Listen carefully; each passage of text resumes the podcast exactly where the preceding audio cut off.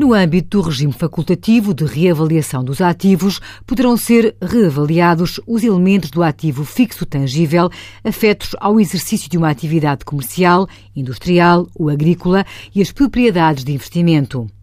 Elementos cujo período de vida útil remanescente seja pelo menos de 5 anos e que o seu custo de aquisição tenha sido superior a 15 mil euros e se encontrem mensurados em termos contabilísticos ao custo de aquisição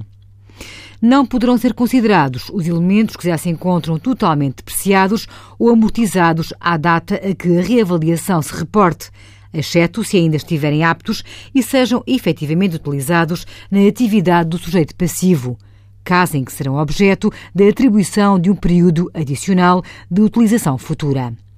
É de referir que, quando o sujeito passivo opta por reavaliar determinado item, fica obrigado a proceder à reavaliação de todos os elementos que pertençam à mesma classe de ativos afetos ao mesmo estabelecimento.